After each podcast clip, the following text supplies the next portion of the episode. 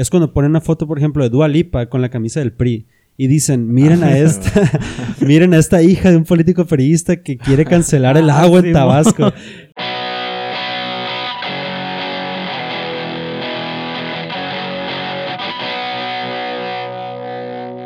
Bienvenidos amigos, una nueva semana a su podcast Stalkers. Aquí estoy grabando presencialmente con mi amigo Edu Requejo. ¿Qué onda chicos? Aquí estamos desde mi cuarto. Creo que pocas veces hemos grabado aquí desde mi habitación. Es un placer tenerte aquí George y en esta ocasión tenemos a un muy buen amigo mío que es César Luna, que nos acompaña esta semana. ¿Qué tal César? ¿Cómo estás? ¿Qué onda, chicos? Muy bien. Muchas gracias por invitarme aquí al podcast con ustedes. Es un honor. Está, está cool, güey, volver a tener invitados aquí ahorita que, que se puede. Invitamos a César, nosotros lo conocemos de, desde la prepa, pero sé que ustedes se conocen más. Eh, son compañeros o fueron compañeros. Sí, pues eh, ahorita que estábamos hablando ahí porque acabamos de comer hamburguesas hechas por mí. César y George están juntos desde el primer año de prepa, ¿verdad César? Sí, de hecho ahorita estaba recordando con George, él me recordó muchas cosas que de mí que yo no conocía. Sí, güey. Así es el George, güey. te saca cosas que ni te acuerdas, güey. Sí, fuimos, fuimos compañeros, güey. Sí, y Edver y yo fuimos compañeros de universidad en el mismo salón y ahí comenzó pues la, la amistad que tenemos hasta el momento. Sí, de hecho nosotros nos conocemos desde preparatoria, íbamos en diferentes salones. Yo iba con el George, el Luna iba aparte, pero nos tocó seis años juntos en la universidad. No, cinco. Cinco, años. Ya el, el sexto año ya nos tocó separados.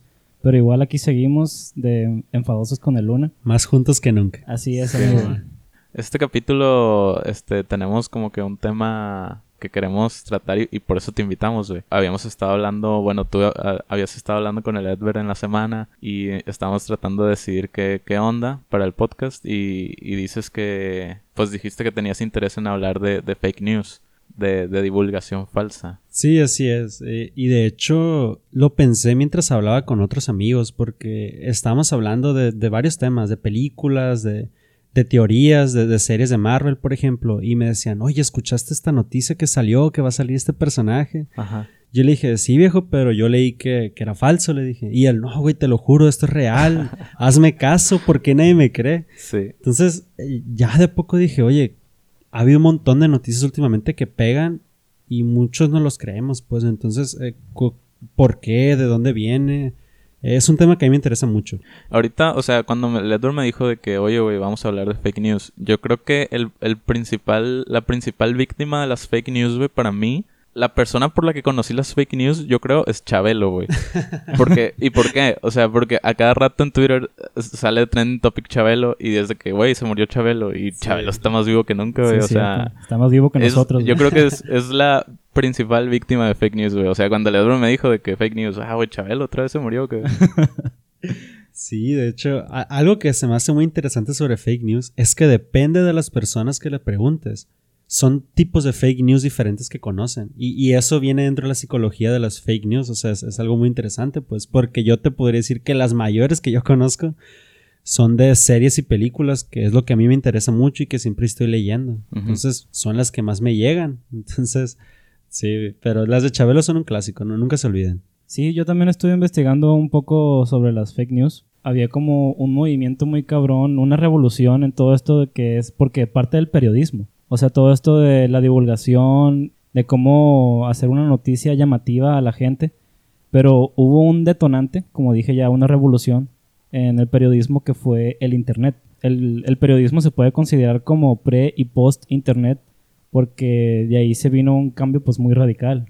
Entonces, ¿cómo fue que afectó el Internet al periodismo? ¿Cómo crees tú? Yo, la verdad, eh, les voy a ser sinceros.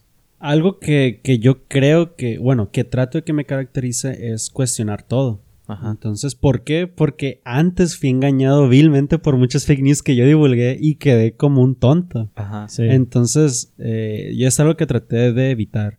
Y desde que entré a medicina, que llevé metodología la investigación, esto se reforzó. Y sobre tu pregunta, se me hace muy interesante, Edward, porque no es un tema que yo sea experto, pero es un tema que leí en base de que me llamó la O atención. sea, que te ha preocupado Exacto. por haber sido víctima de... Eh, Exacto, Ajá. fui una víctima, entonces ya es cuando te empiezas a preocupar. Y yo creo que contestando a tu pregunta así de una forma simple, esa revolución vino a hacer que la información llegue a más lados mucho más fácil y Sí. mucho más accesible. Pero un tema más importante yo creo del por qué es porque la información no pasa por las manos adecuadas. Antes en el periodismo, periódicos, local, lo que quieras, antes del internet, tenías tu jefe de redacción, tenías el investigador, tenías al jefe de periodistas, tenías al, al que ayudaba a redactar la nota. Pasaban por mil manos antes de llegar a ser publicado. Sí. Ahora yo creo que cualquiera de nosotros puede abrir su blog, dar una opinión y cualquiera persona lo publica como una fake news. Sí, pues. inclusive no, no es como que a- ahora yo creo que no es tan necesario tener un blog, nada más basta con tener tu cuenta de. Twitter, güey, y tuitear de que, hey, se murió Chabelo, güey.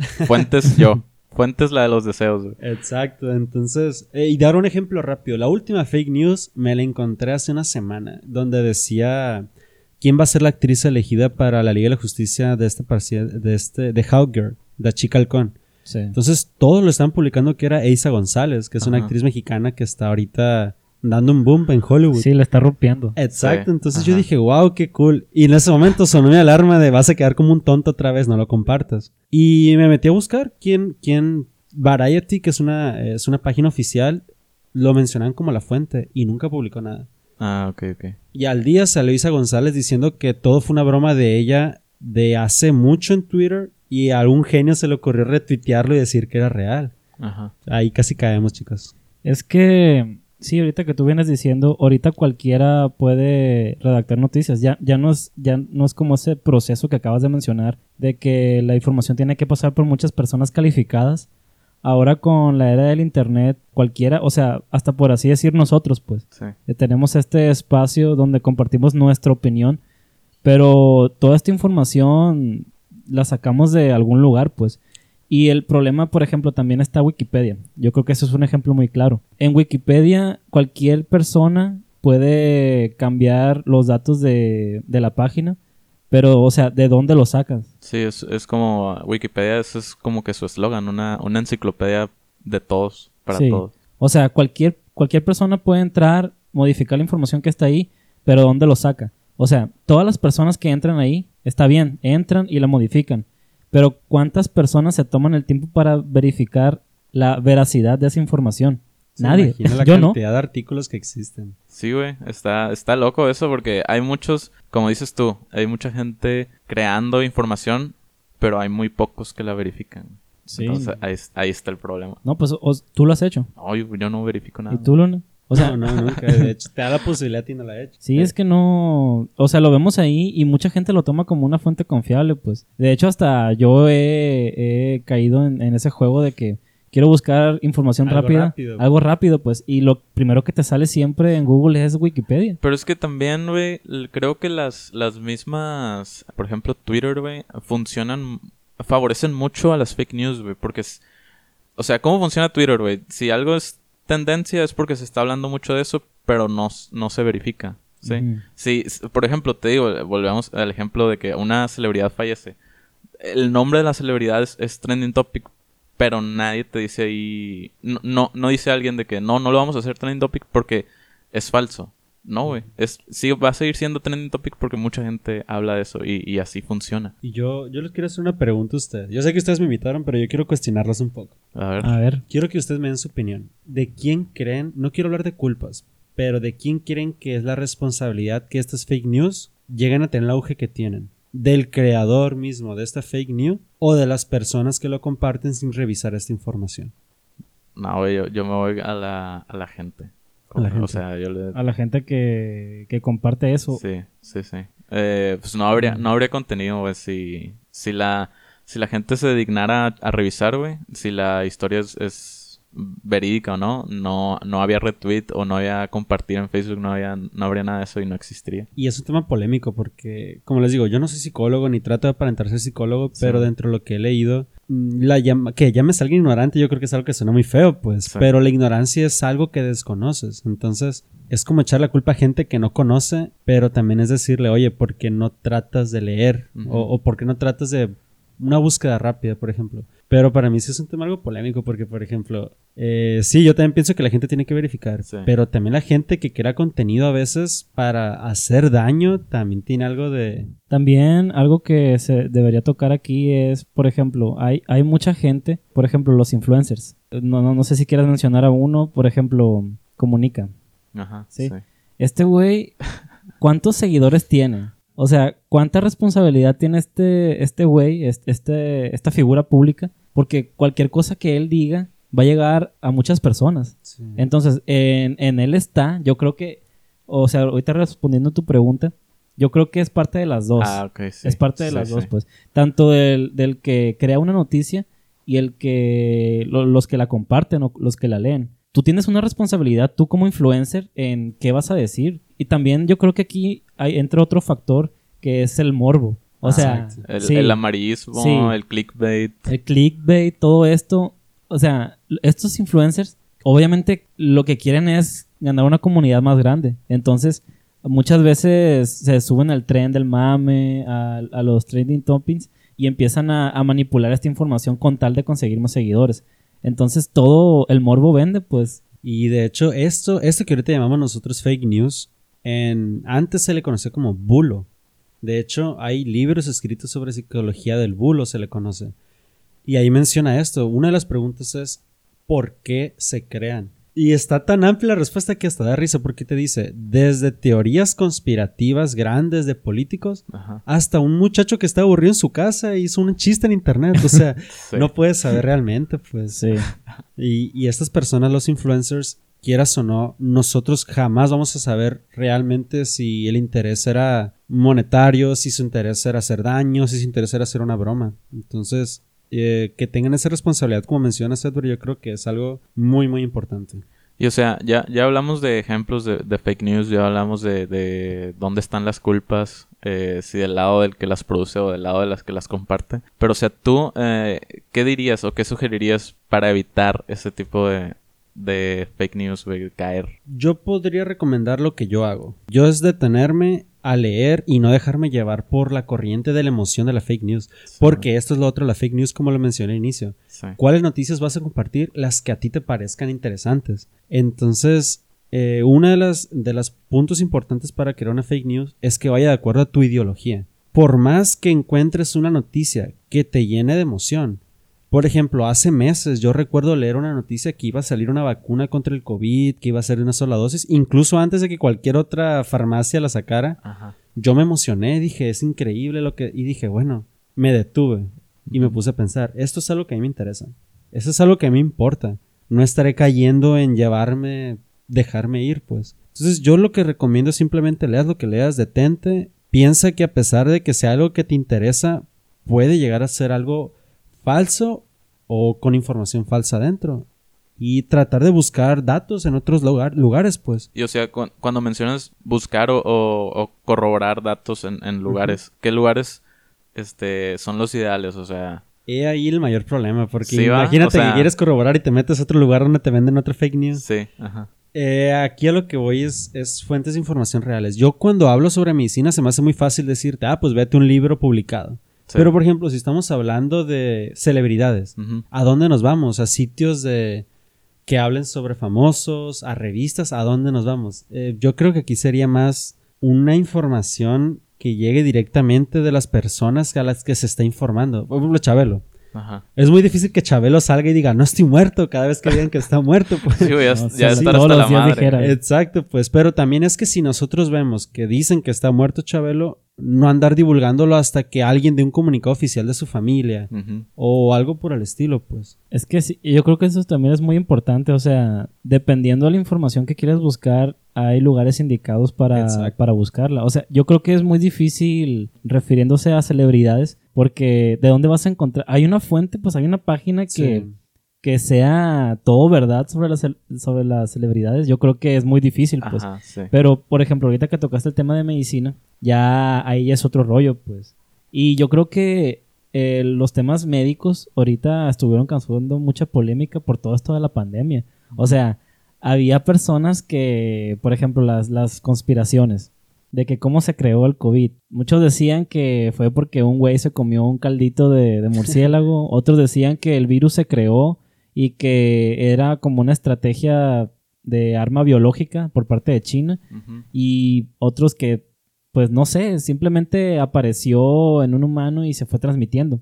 Pero ¿quién tiene la verdad? Aquí ah, yo, yo tengo dos consejos que no son tanto consejos estudiados y lo que quieras dar. son cosas que yo he aprendido, que yo sigo y siento que me han servido.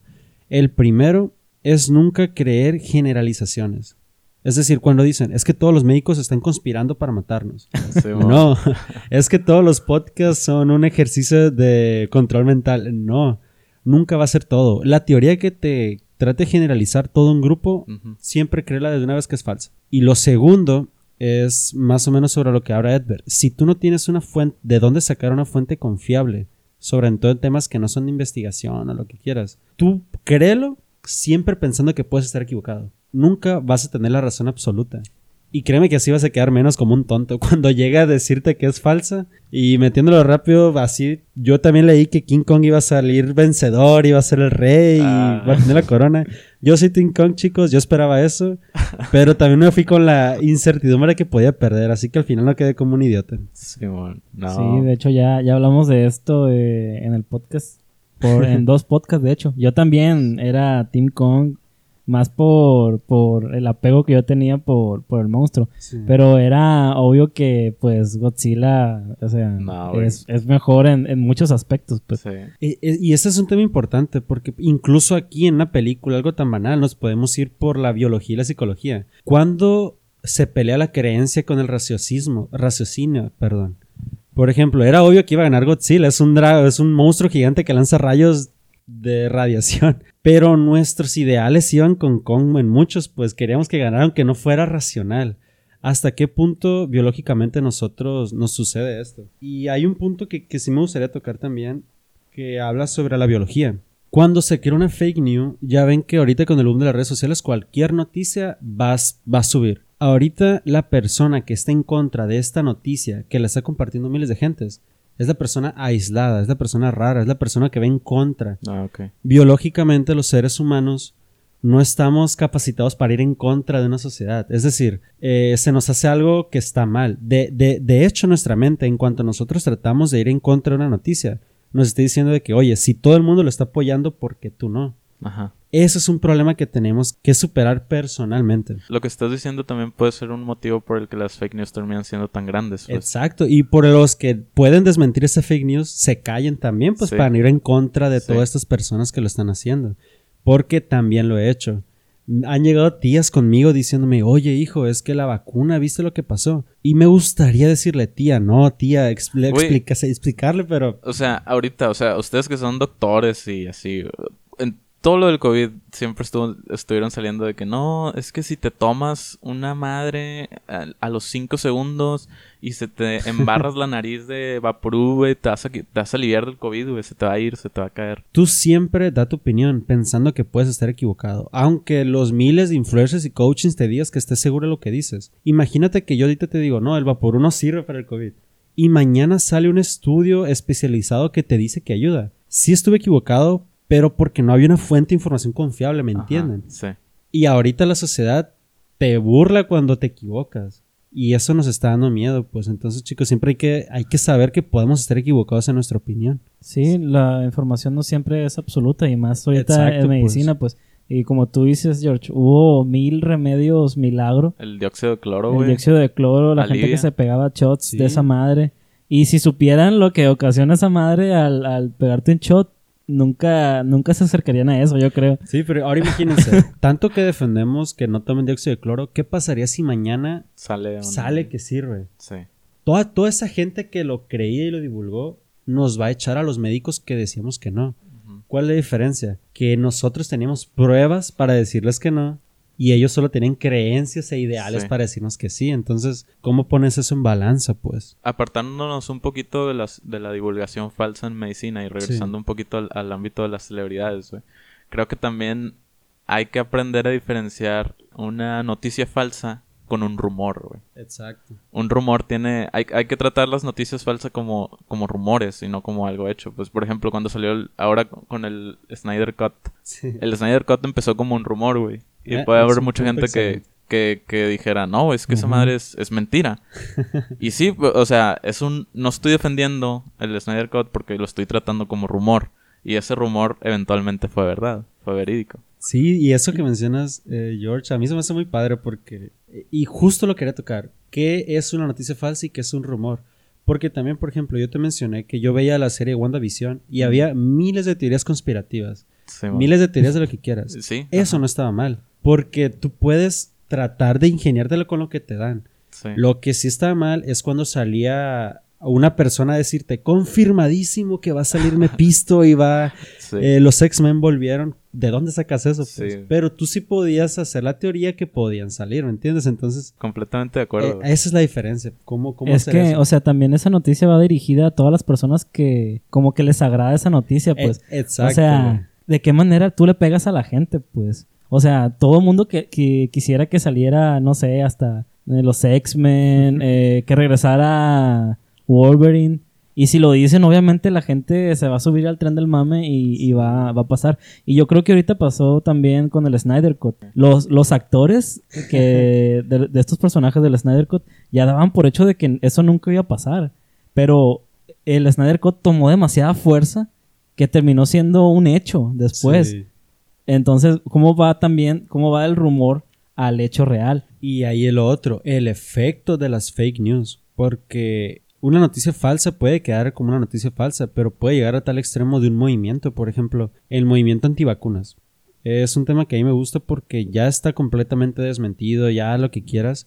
Pero este simple movimiento tiene todo lo que hemos mencionado. Tiene personas famosas apoyándolo, que es el efecto Halo, que hace que tú, por ver a alguien famoso apoyándolo, pienses que es verdad Tiene el efecto que inició como algo, un rumor, para luego quererse confirmar con un estudio médico. Y después se descubrió que había una, una, eh, intención de ganar dinero. Es decir, esta noticia incluyó todo. ¿Y cuál es el efecto?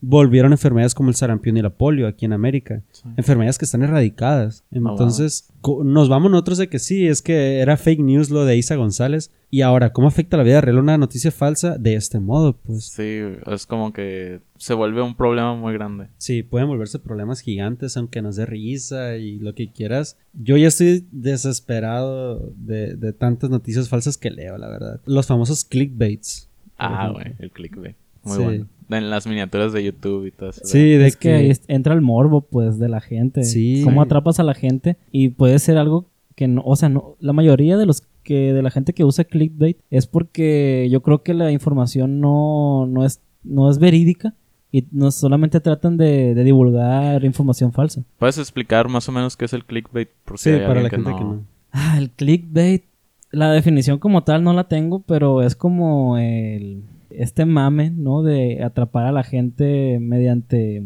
el morbo. Sí, con, eh, Sí. en el caso de YouTube serían la- ponerte en la miniatura siluetas en negro con un signo de interrogación, Signo de o- interrogación. O, unas flechas rojas. Sí. Hacer como que provocarte para que le des clic eh, a, Sí, ese, de que, a ese video. o información de última, de última hora, Ajá. cosas así, pues, o de que, no sé, es muy, es Eh, muy duro todo esto. Sí, como ahorita toda la información digital se mueve por visitas, la página que tenga más visitas es la que más va a poder meter anuncios, publicidad y la que más va a ganar Sí, dinero. ajá. Entonces a las páginas ya no les conviene que tú leas el, la información por fuera. Quieren que entres con un simple clic tuyo, Con haber entrado ya... ya tiene una visita. Sí. Y hay veces que es tan estúpido el clickbait. Yo voy a dar un ejemplo de fútbol. ¿Qué te dicen? Increíble, el nuevo fichaje de Barcelona confirmadísimo. Entra para ver. Y entras y es una nota gigante que te narra la historia del Barcelona y al final te dice, entonces hasta la fecha no ha sido confirmado un nuevo... Sigue, sigue nuestras redes para asegurarte. Entonces, Sí, güey. eso es clickbait. Es, es, es, Sí, es, es- como un anzuelo. es para- un anzuelo, exacto, pues. Aquí hay otro tema que quiero tocar con ustedes. Eh, dentro de esto, a mí me encanta el tema de, de la psicología de las... o cómo trabaja nuestra mente primitiva. Entonces, ¿qué noticias creen ustedes? eh, hablen así en general. ¿Qué noticias creen ustedes que ahorita son las que si salen falsas serían un boom? ¿Qué tipo de noticias? Noticias Ahorita, en, falsas. este- en, esta, en esta fecha donde estamos hoy, que es... ¿Estamos a qué? Bueno, yo creo que ahorita ¿Qué pegaré ahorita, pues? al- algún efecto adverso de alguna vacuna. ¿Un ejemplo exacto? Sí, sí. ¿Qué otra cosa? No sé, güey. Bueno, ahí, ahí les va un ejemplo yo. ¿Ustedes creen que ahorita, si sale una noticia que habla sobre, eh, no sé, por ejemplo, GameCube, que se descubrió algo nuevo en la consola, sería un boom Mm. en este momento, como lo, hubiera sido antes? Pues no, güey, porque ya es una consola viejísima. Sí, o sea, sí puede sonar y lo que Ajá. quieras, pero sonaría mucho más algo de un PlayStation 5, de un Xbox One, porque eso es otra cosa de las fake news o de los bulos. Son generacionales. Mm, ¿Y cuántos de nosotros no hemos caído en una fake news sobre esto que yo también estoy harto? A los seres humanos nos gusta y necesitamos sentirnos especiales. Entonces las fake news se basan en esto muchas veces, por ejemplo, y ustedes van a escuchar mucho. Se van a quejar de la generación de cristal. Ese es uno Ah, de los ok. más mayores clickbaits que existen. Sí, bueno. Sí. Actualmente del feminismo. Feministas rayan un perro, el mismo perro cada año desde hace 10 años. O sea, antes los millennials, hace como 3 años, no dejaban en paz a los pobres millennials, que ahorita están, están sin trabajo, lo que quieras. Ah, los millennials se quejaron de esto, la generación de cristal está arruinando esto y lo otro. ¿Cuántos de ustedes han visto que alguien se queje de ciertas cosas por el estilo? O sea, obviamente sí hay. Pero el clickbait, el, las fake news, los bulos, se nutren de los polémicas generacionales. Eso es otro punto que nosotros podemos darnos cuenta para evitar una fake news. Pues es que sí, o sea, eso de, de, de, de la generación de cristal, yo sé que es un tema un poco difícil de abordar porque, pues, nosotros podríamos ser considerados millennials, ¿no?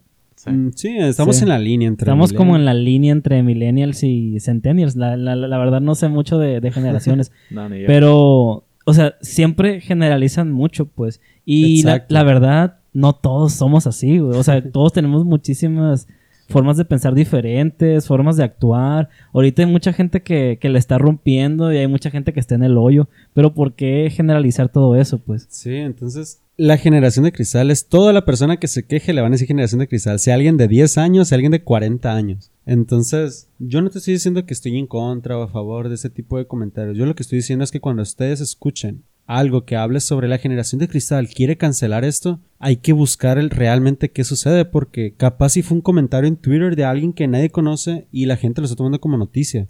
Y eso ha pasado mucho, como el ejemplo de, de este Looney Tunes Pepe Le Pew. Sí. La gente creyeron realmente que lo iban a cancelar, cuando Warner nunca dio un comunicado oficial. Sí, de hecho, yo también fui víctima de, de, de todo este rollo de Pepe, porque tú me dijiste, o sea, yo, yo, yo, yo daba por hecho de que ya habían cancelado a este güey.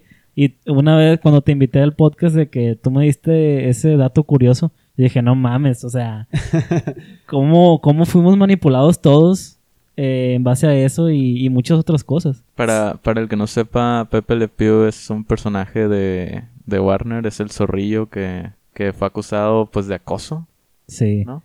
O sea, sus caricaturas se basan prácticamente en acosar a una gatita. Y él es feliz de la vida persiguiéndola y esta gatita solo huye porque le da miedo, porque es un zorrillo, por lo que sea. Pero es, es un acosador, pues. A, Sí. a- a los ojos de, de un güey que posteó o dio su opinión. Sí. Pero cómo se construyó todo esto al punto de que todos creían que era verdad, de que lo habían cancelado. Y, y aquí les doy a ustedes. ¿Qué dijo la gente? Pinches feministas, pinche generación de cristal, cuando nadie de ellos dijo nada. O sea, Sí. nadie dijo nada. Fue un periodista, ¿no? Fue un periodista y este periodista dis- dio su opinión. Es decir, Ajá. ¿Cómo llegué yo a... ¿Cómo me llegó esta noticia? Yo la vi en todo Facebook, en todo YouTube, todos hablando de esto. Y nadie, todos te decían, es que columnista de Estados Unidos quiere cancelarlo. Nadie te ponía la referencia de este columnista. Eh, hasta que buscando entré a, a quién hizo el comentario y es una columna increíble en The New York Times de este columnista negro que habla sobre cómo es, cómo fue la infancia de una persona negra creciendo en un lugar, Estados Unidos, tan racista. El hombre te habla de cosas increíbles de cómo fue creciendo. Y simplemente en uno de sus comentarios, él lo hizo, dijo. "Eh, y yo de chico se me hacía muy raro o muy extraño ver a este zorrillo que no dejaba en paz a la gatita, porque yo quería que le dejara en paz. Sí. Fue una opinión. Bueno, alguien lo tomó aquí, un periodista mexicano, y lo convirtió en cancelan Pepe Le Pew. Y fue noticia nacional. Sí. Entonces se agarró, es una noticia falsa que se agarró de un movimiento feminista que es controversial ahorita, de un movimiento contra la generación de cristal que es, que es controversial y hizo el boom. Así pasó. Entonces, ¿tenemos Pepe Le Pew cancelado o no al final? Actualmente no, no hay nada oficial de Warner que te diga que ya este Ajá. personaje va a dejar de salir Sí. Porque Warner ya tomó medidas en el, en el pasado. Es más, hace unos tres años agregaron en sus, en sus caricaturas un mensaje donde dice que estas caricaturas fueron hechas en un tiempo donde había valores distintos. En lugar Sí. de cancelar estas series, Eso iba a decir. Como disclaimer, así. ¿no? lo que hacen ahora es decirte que eh, no, s- Warner no se basa en esos valores, pero que son cosas que no puedes borrar de la historia, que se van a mantener, pero que si sabes que no están bien, eh, eh, se va a quedar así, pues. Y es lo mismo. Ahora vamos a otro tema sobre fake news, sobre videojuegos, que es un tema que a mí me gusta mucho. Uh, sí. También han dicho que quieren cancelar muchos videojuegos. GTA, que desde que estaba chico lo querían cancelar. Nunca lo cancelaron, ahorita estamos en GTA V. Y ya va a salir el 6. Y Dicen, ser- pero eh, son rumores. Exacto, son Ajá, rumores. Son Entonces, rumores. ¿por qué querían cancelar GTA? Porque antes estaba mucho el mame generacional de que Pokémon era del diablo. Que los videojuegos causaban violencia. Que Goku también era el diablo. Que Goku era del diablo. Entonces, Ah, también escuché una noticia que querían cancelar a Goku por a machista. Eh, yo no he leído esa noticia, pero con todo lo que hemos hablado ahorita, ¿por qué creemos entonces que salió esa noticia? Tal vez una persona sí se quejó. Una persona. Otras personas con el mismo, el mismo pensamiento apoyaron. Y bueno, ahí quedó. Pero no ha salido el creador, Akira Toriyama, a decir que lo va a cancelar. Eh, Toy, lo, quien sea el publicador, no ha dicho que lo va a cancelar. Y eso es lo que dijo George. Se toman opiniones o rumores como información verídica. Sí. Y ahí es en donde está el punto de corte, yo Ahí está, creo. el, ahí está el problema. Sí, también con, con ahorita que tocaste el tema de los videojuegos, también hubo un boom cuando iba a salir la nueva generación, la de Xbox y PlayStation. O sea, decían tanta cosa de que, ah, y con la compra de, de Bethesda por parte de Microsoft, Sí. de que no, ya Xbox va a tener puros exclusivos, de eh, muchos rumores que nunca, eh, nunca se confirman. Se conf- y también aquí yo entro en mucho. mm, ¿Cómo se podría decir? Cuando buscas información sobre Xbox, tienes que buscarla con gente que apoya Xbox. El problema es que esta gente casi nunca es crítica. Yo busco, me gusta más la información de gente que es crítica y neutral. Hay un tema que a mí no me gusta hablar mucho que es la política, pero en política eso es donde más se ve. ¿Cuántas fake news sobre nuestro presidente no han salido? O sobre los morenistas han salido de que... Bueno, algo que sinceramente a mí se me da mucha risa, pero yo sé que está mal, es cuando ponen una foto, por ejemplo, de Dua Lipa con la camisa del PRI. Y dicen, miren a esta, miren a esta hija de un político periodista que quiere cancelar el Ah, agua en Tabasco. Y, y hay mucha raza que se la cree. Sí, o y sea, que señores y señoras. Alguien lo hizo de cura, Sí. pero llega al punto donde la gente se enoja y se enfrasca y, Sí. y lo comparte. Es divertido ver eso. Es divertido, pero a mí me, me llega, bueno, me río y luego digo, no, pues qué feo que sí se crea, porque así como esta pequeña broma se cree, ¿qué tanto no me he creído yo, pues? Es como las bromas que comparten las mamás o las tías de que, ah, doctor salvando niños o, o Sí. muchachas. Y es Johnny Sins, güey, con una bata. Ah, y, y ahí, ah, qué bueno que toque ese tema, porque hay otro punto. Incluso en televisión nacional, en noticieros reconocidos a nivel nacional, han salido ese tipo de noticias. Por ejemplo, una vez salió eh, jóvenes llegan a concurso nacional de matemáticas, qué orgullo de México, y eran unos actores pornos que subieron a Facebook. ¿Cómo es posible que esta gente comparta noticias falsas? Y ahí está el otro y, punto. lo, y lo dan por hecho. Y lo dan por hecho. No creas todo, cuestiónate todo. Aunque suene muy conspiranoico, cuestiónate, pero busca la información donde puedas. Sí, está, está muy cabrón todo este rollo. Pero pues a nosotros tenemos la responsabilidad, como tú dices, Sí. de cuestionarnos todo, obviamente, y tener una buena fuente de información, claro. Independientemente del rubro donde quieras buscar la información, hay lugares que son destinados a, a verificar la información, que sea verídica, todo esto, ya sea política, videojuegos, medicina, Sí. celebridades, todo. Pues, y es también responsabilidad de la gente que la comparte, responsabilidad de los influencers y todo, pero así es la vida ahorita. Con el internet, todos tenemos acceso a información, Sí. todos tenemos acceso a, Todos a publicar, cualquier, cualquiera puede opinar y puede ser una voz escuchada por muchas personas. Ahí está, amigos, para los escuchas. Cuando se encuentren una noticia en internet, pues le pueden preguntar a Luna si es verdad o no. Y si Sí. me equivoco, pues ya quedamos dos como tontos, no solo uno. Sí, Así, es. bueno amigos, aquí tienen a César Luna, información que cura.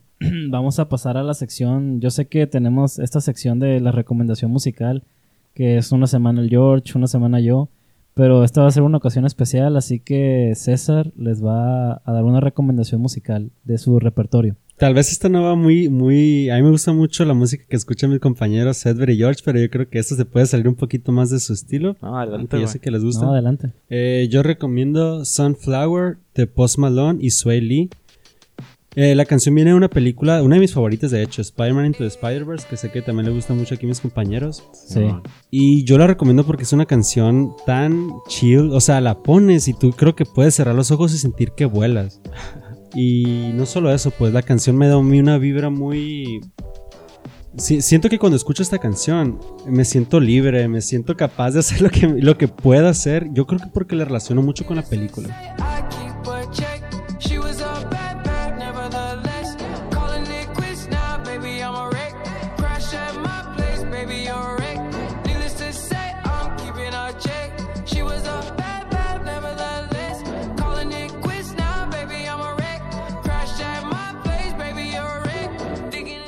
Sí. Sí. Yo, también me he sentido así, lo, lo te comparto esa, ese feeling que tienes tú.